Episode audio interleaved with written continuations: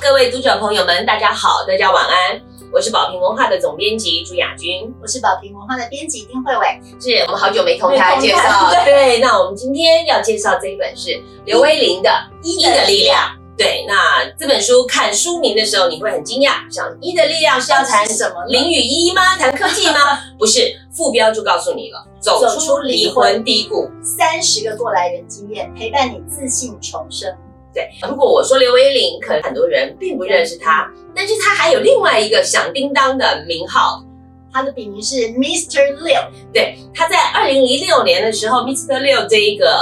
布洛格在当时可以说是一炮而红，他在半年之内就获得十万以上的订阅率。布洛格的订阅，对，所以说台湾网络上他是第一代的网红，也是第一代的意见领袖。那时候他的网络里面充满了科技、生活、创业，而且把戏骨的许多新知。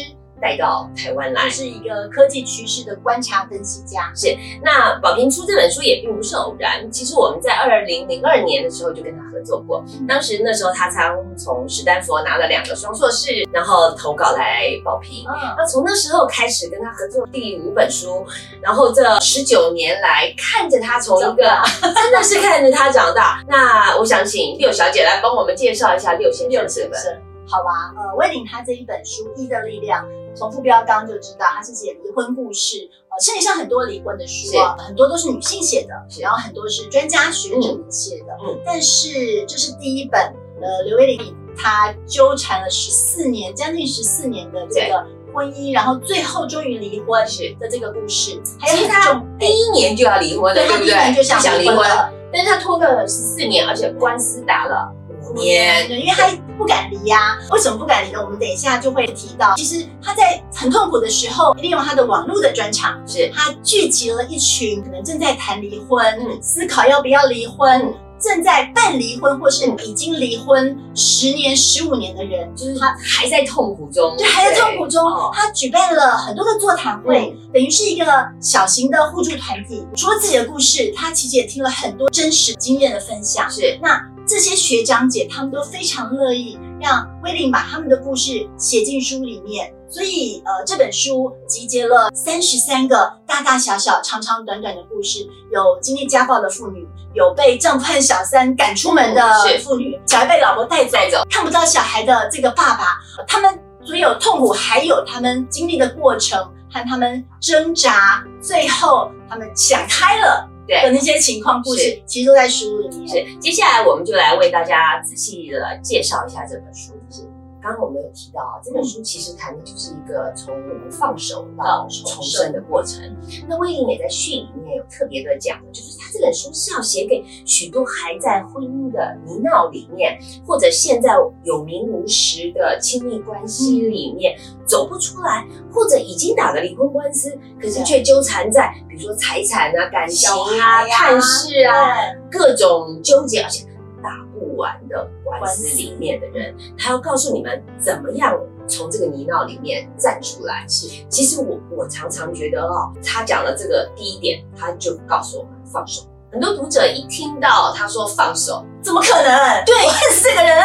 对，或者是说我对他还有感情，也都有。而且还有一个人就说。我要去面对这个离婚，好恐怖！我怎么放？我怎么放得掉？放得下？所以威廉一开始要跟我们提的，他就说，在放手的过程里，你要学着跟伴侣说再见，而且真正彻底的说再见。我常常在想一件事情啊，就是说，有时候我们人很奇怪，你要去想想看，爱情已经死了，但是你人还在坟墓里，棺材门已经打开了。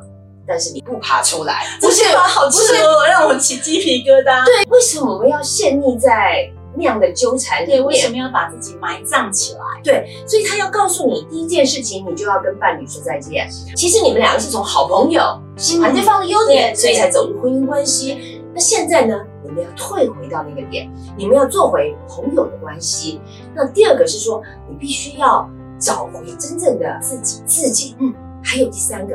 他讲的当断立断，对，有时候我们看到的问题，可是会想顺其自然，或者是他应该会改。是镜头前的各位姐妹们，我要跟各位说，坦白说，在一段感情里面，你想想看，你们第一次吵架是为什么？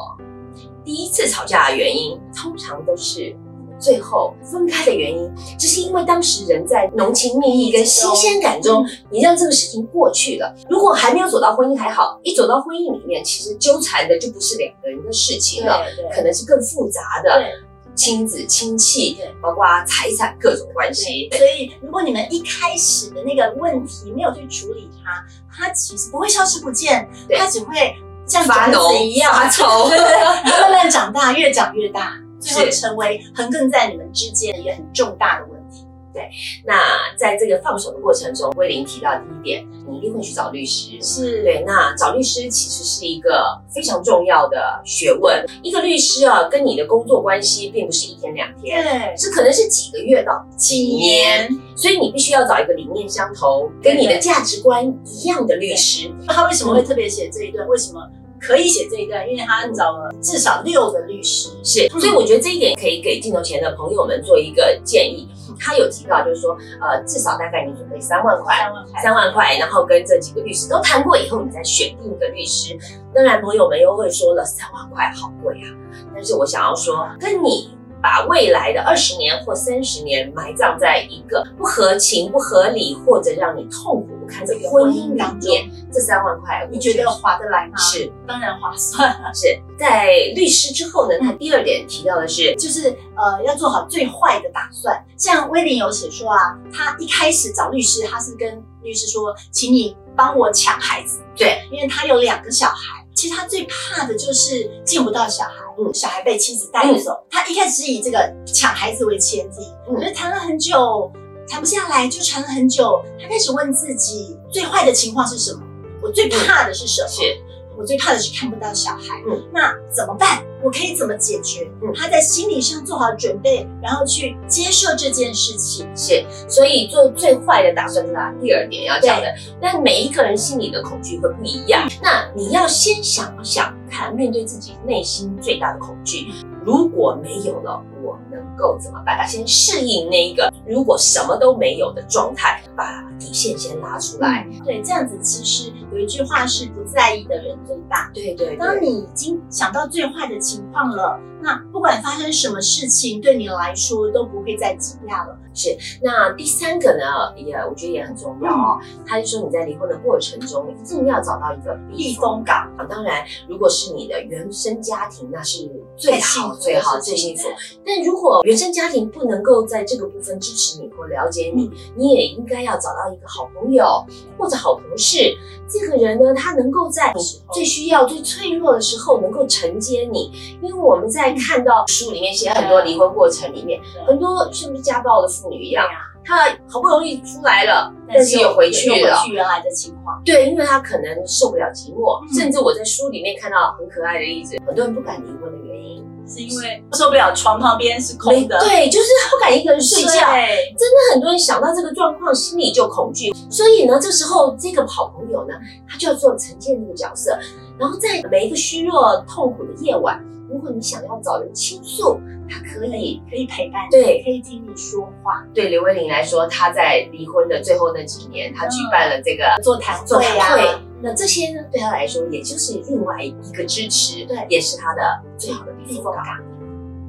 在放手之后，刘玲提到的下一个部分叫重建关系。我在讲这一段之前，我先举个小例子，好了，他书里面提到的，里面提到一个男主角阿威跟妻子分手了，那分手了以后，呃，决定谈离婚，但是在谈离婚的过程中，这个妻子就非常强势的把小孩带离开，而且在带离开以后，不断的灌输孩子跟爸爸在一起不好，所以这个阿威在这个关系里面，一方面他想要得到小孩，因为他很爱孩子，可是另外一方面，所有创造出来种种的情况都对他不利，不利。而且令他痛苦。的是，小孩必须出来要面对这个官司，面对父母不和。这也像我们看到电影《婚姻故事》那样，是就是两个夫妻本来想好聚好散的和平分手的，可是为了争取监护权，结果他们到呃法院里面必须要互揭疮疤。阿威不想要面对那样状况，所以他就决定说：“OK。”我放，我放，我放，我放了。他很痛苦，可是他告诉自己说：